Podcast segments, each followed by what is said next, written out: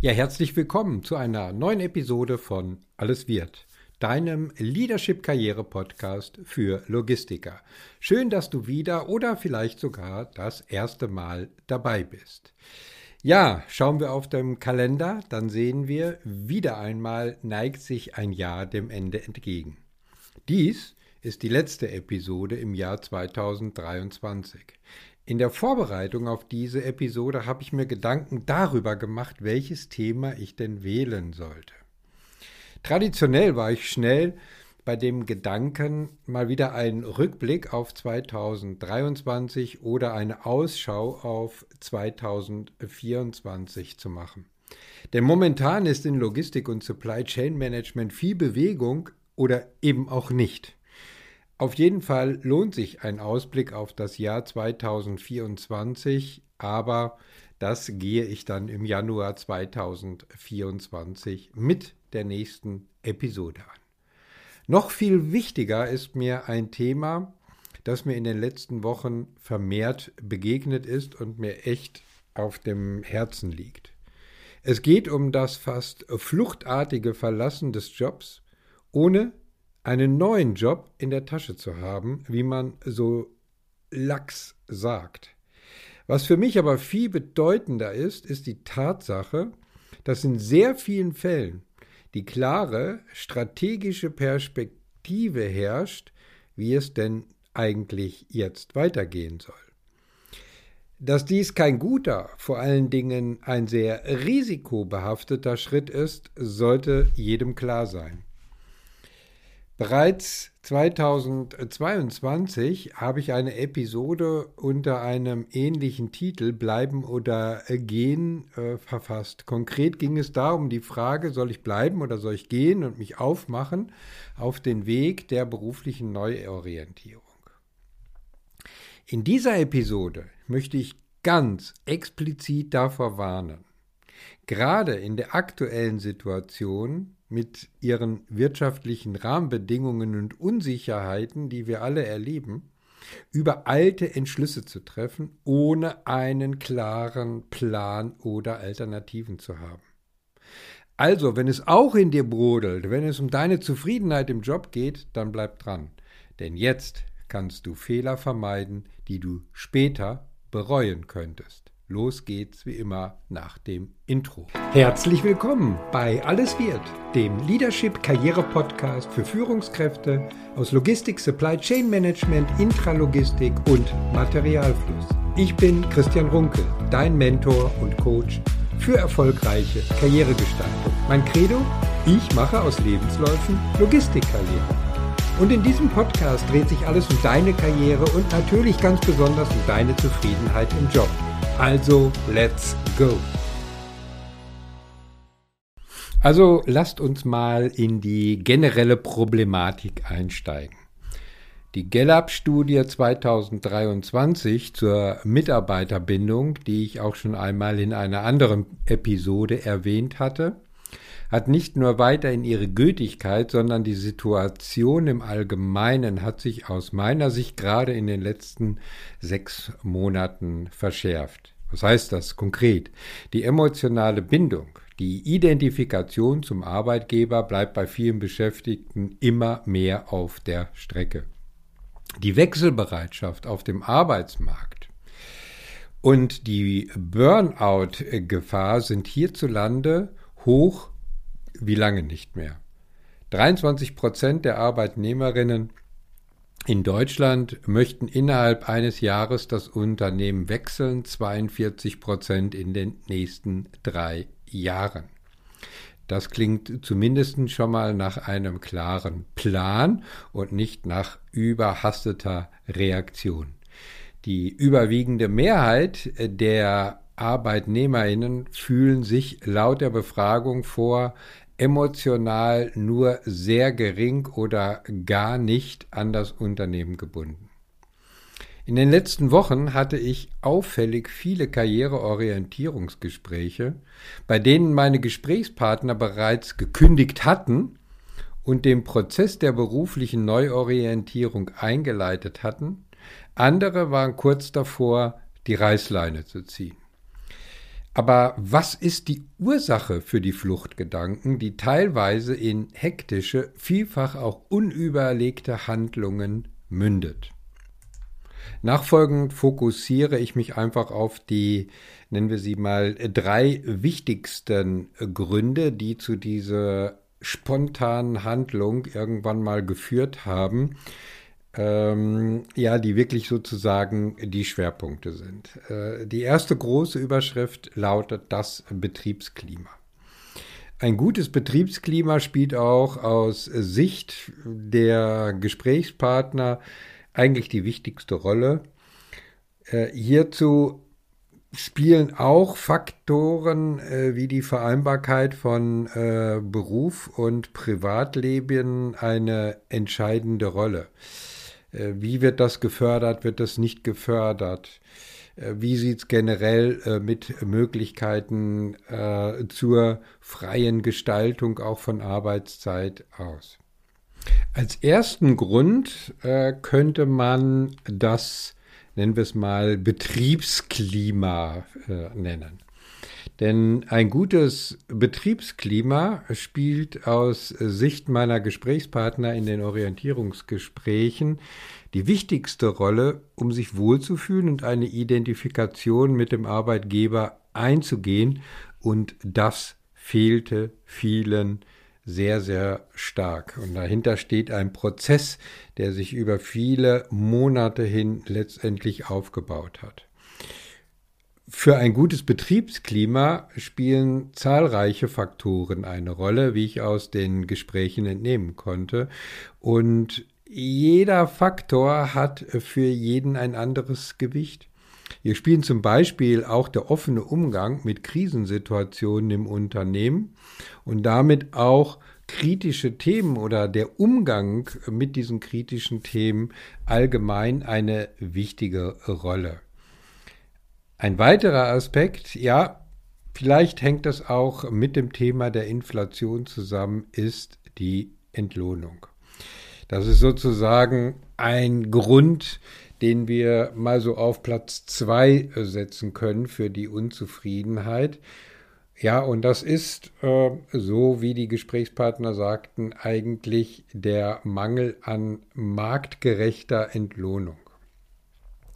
Zumindest wird dies so empfunden. Was äh, dabei aber eine marktgerechte Entlohnung ist, ja, das konnten mir die meisten eigentlich gar nicht sagen, weil sie gar nicht so den Einblick hatten, äh, was denn am Markt für vergleichbare Positionen wirklich gezahlt wird. Und die Frage ja auch immer dahinter steht, ja, willst du ein nur mehr Geld in der gleichen Position oder was ist eigentlich äh, deine Zielsetzung? Aber dazu später mehr. Im Grunde genommen geht es nicht nur um die Höhe des Gehalts in Relation zum vermeintlichen Arbeitsmarkt oder was dort allgemein gezahlt wird. Was genauso wichtig ist, dass die jeweilige Leistung adäquat entlohnt wird. Und ich glaube, darin liegt eigentlich der Kern der Unzufriedenheit. Insbesondere ein intransparentes Gehaltsgefüge sorgt für Unzufriedenheit. Auch wenn Gehaltsstufen, Gehaltssysteme und scheinbar objektive Bewertungskriterien in den Unternehmen eingeführt worden sind, zu einem haben sie sicherlich nicht beigetragen, zu mehr Transparenz und Nachvollziehbarkeit der Gehaltsgestaltung. Aber kommen wir zum eigentlichen Hauptgrund. Ein Grund, den wir alle kennen, der immer wieder wiederholt wird, der immer wieder auf dem Tisch kommt. Nach wie vor ist der Hauptgrund für Kündigungen Probleme mit dem oder der Vorgesetzten. Das trifft in 2023 auf 70 Prozent aller meiner Mentees zu, die planbar ihren Arbeitgeber verlassen wollen oder verlassen wollten. Die Hintergründe für die Probleme, ja, auch die sind recht vielfältig. Oft hängen sie aber auch mit den Themen zusammen, die insgesamt Auswirkungen auf das allgemeine Betriebsklima haben, denn sie empfinden in den jeweiligen Unternehmen nicht alleine so. Entscheidungen werden auf die lange Bank geschoben. Manchmal werden aber auch die Vorgesetzten von ihren jeweiligen Vorgesetzten ausgebremst, Entscheidungen zu treffen, weil da wartet immer der eine auf den anderen und keiner traut sich. Zu wenig eigenständiges Arbeiten, ein Indiz eigentlich für mangelndes Vertrauen von Seiten des Vorgesetzten. Die persönliche Entwicklung wird nicht gefördert, obwohl es schon zigmal diskutiert worden ist oder die Personen das in Gesprächen geäußert haben. Gehaltliche Themen, war gerade eben angesprochen, werden nicht ernsthaft verfolgt. Vielfach wird immer auf andere verwiesen. Man kann es auch zusammenfassen als mangelnde Anerkennung bei eigener Unsicherheit Fehler zu machen. Zusammengefasst kann man auch sagen, genervt vom Chef, von der Chefin, genervt von unsicheren Situationen beim Arbeitgeber und fehlenden Entscheidungen häufig in Verbindung mit mangelnder Kommunikation und Transparenz sind die Hauptursachen nicht nur, dass Mitarbeiter ihren Arbeitgeber verlassen, sondern dass sich das Ganze so weit zuspitzt, dass sie sagen, Entschuldigung, ich habe die Schnauze voll, ich werfe jetzt hin. Übrigens, flexible Arbeitszeiten oder das Thema Work-Life-Balance spielen nicht unbedingt die entscheidende Rolle, sind aber doch unterschwellig auch immer mal wieder ein Thema. So, jetzt aber zum Kern. Wie mit der Situation umgehen? Weiterhin kühlen Kopf bewahren. Nicht von den eigenen Emotionen, wie zum Beispiel Wut, Zorn, Angst, Gleichgültigkeit treiben lassen, sondern einen klaren Plan entwickeln, Resilienz stärken und die eigene Haltung und Überzeugung einsetzen, sich deren eigenen Überzeugung bewusst sein und die auch nach außen tragen. Bevor ich darauf eingehe, wie genau dieser Plan aussehen sollte, noch zwei Aspekte, die du auf jeden Fall vermeiden solltest. Erstens, von den erwähnten Emotionen getrieben, hinschmeißen und kündigen, ohne den alternativen Weg zu kennen. Zweitens, wild ohne klare Analyse, warum die Situation entstanden ist, in der du jetzt steckst und ohne konkrete Vorstellungen, Stellenausschreibungen durchforsten und eine Bewerbung nach der anderen rausjagen.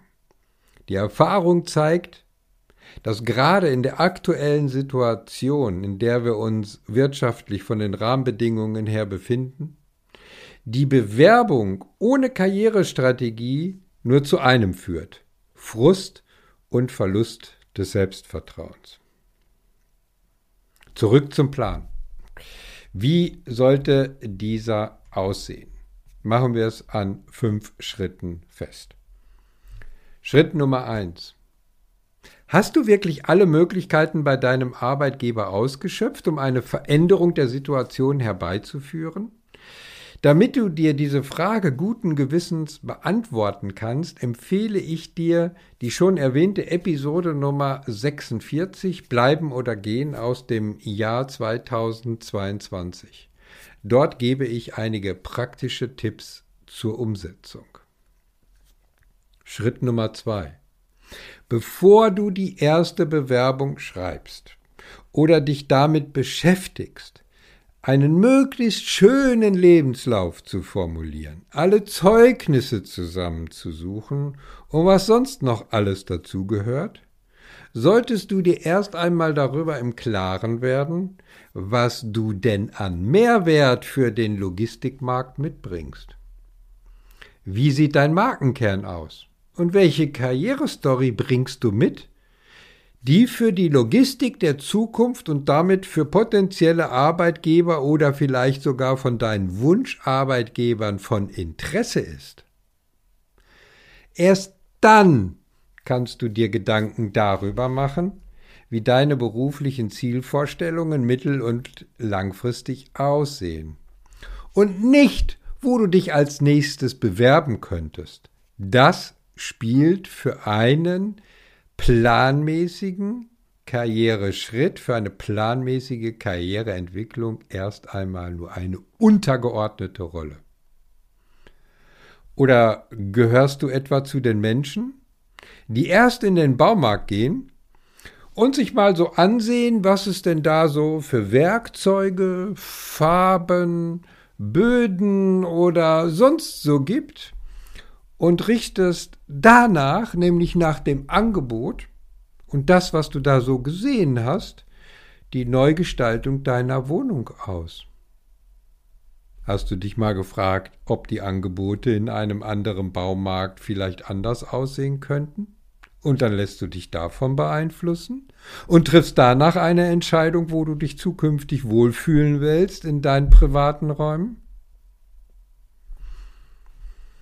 Punkt Nummer drei.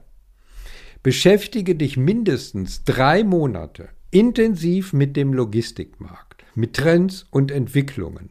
Besuche Kongresse, Messen und Fachtagungen und sammel möglichst viele Informationen. Die Analyse des aktuellen Arbeitsmarktes und der darin agierenden Arbeitgeber spielt in meinen Karrierementorings eine entscheidende Rolle.